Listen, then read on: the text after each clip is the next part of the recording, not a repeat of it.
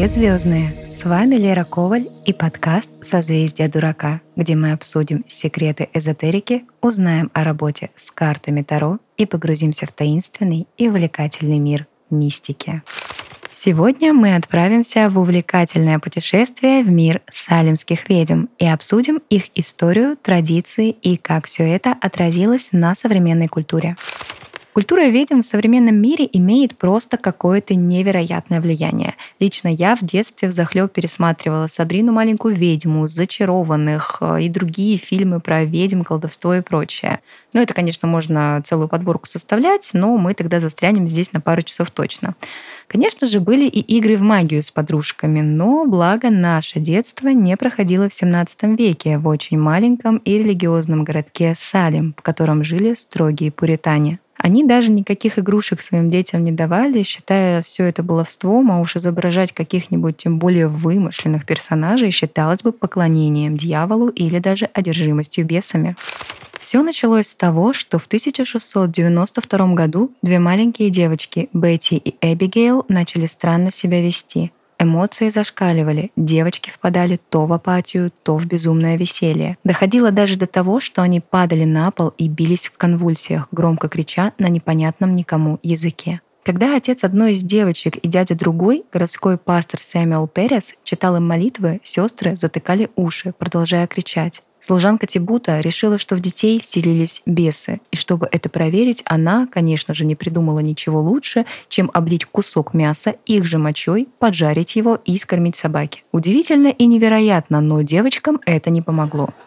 Когда одна из сестер в момент очередного приступа прошептала имя служанки, бедную женщину тут же обвинили в колдовстве и заключили под стражу. Потом Бетти и Эбигейл стали называть и другие имена, Весь город переполошился. Под стражу заключали все новых и новых жертв. Многие считают, что казнили только женщин, но это совсем не так. Когда все это буквально превратилось в массовую истерию, казнить стали всех подряд, кто хоть как-то не соответствовал привычным понятиям нормы у горожан. Родинка не в том месте — ведьма. Шрам странной формы — на виселицу. Это стало настоящим безумием. Все это впоследствии получило название «Процесс над салимскими ведьмами», в ходе которого было арестовано от 175 до 200 человек, 19 из которых были казнены. Люди тогда мало что смыслили в психологических расстройствах и вместо проработки проблемы со специалистом предпочитали решать конфликты с огоньком. Здесь нужно барабанчики ставить, типа шутка плохая.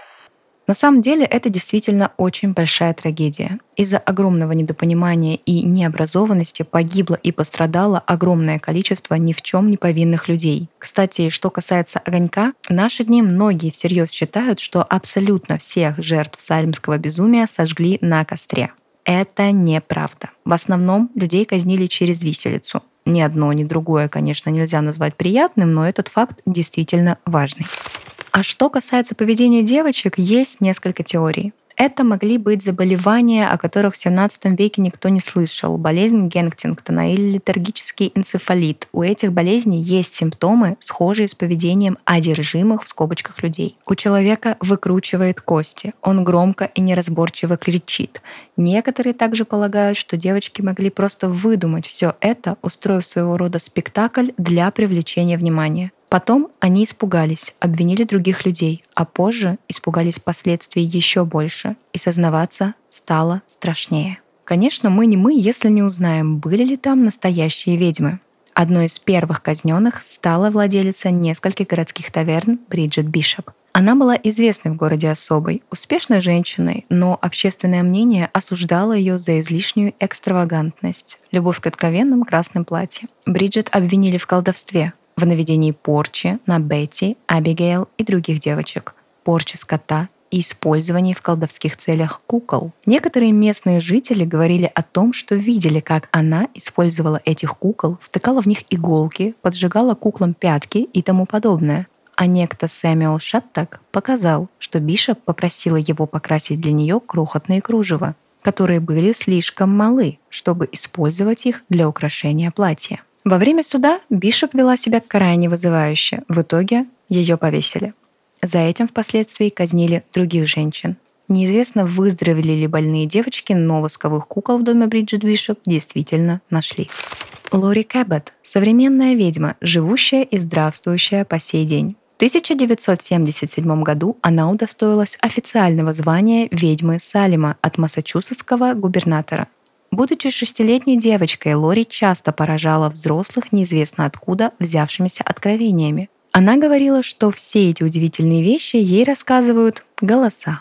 14 лет юная Лори переехала в Бостон, где встретила двух ведьм, имена которых неизвестны, и именно они разглядели в девушке настоящий талант к оккультным наукам и стали обучать ее всему, что, по их мнению, положено знать настоящей ведьме. Лори оказалась смелой и в конце 1960-х годов решила открыто заявить общественности о том, что она самая настоящая ведьма. Кэббет стала носить длинные черные одеяния, пентакль и другие ритуальные украшения. Поначалу над ней, конечно же, смеялись, ее боялись, но в итоге привыкли. Лори переехала в Салем и стала учить желающих гадать на картах Таро. Параллельно с этим она с помощью своих способностей ясновидения помогала полиции раскрывать сложные дела, проводила диагностику болезней по человеческой ауре, а позже основала Лигу общественного признания ведьм. Лори сделала очень много для того, чтобы ведьм не считали опасными, а также активно боролась за права ведьм и их признание в обществе.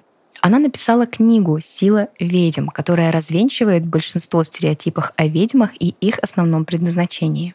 Вообще, если в Салеме и были по-настоящему реальные ведьмы в тот период, то они вряд ли бы выдали себя и уж тем более не допустили бы такой казни. Вполне возможно, они бы не допустили казни в целом никого из людей. Наверняка мы этого никогда, конечно, не узнаем, но то, насколько сильно эта охота повлияла на современную культуру, мы знаем точно. Ни один Хэллоуин, ни один маскарад не обходится без ведьмовских костюмов, даже если это будет просто шляпа на голову. Огромное количество книг, фильмов и сериалов основано на колдовстве и магии. Нельзя сказать, что люди сейчас относятся к этому легко, но многие, особенно слишком религиозные люди, все еще боятся тех, кто обладает какими-то способностями, которые невозможно объяснить или увидеть. Во многих детских сказках и мультиках ведьмы и колдуны представлены как злодеи, вставляющие палки в колеса главному герою.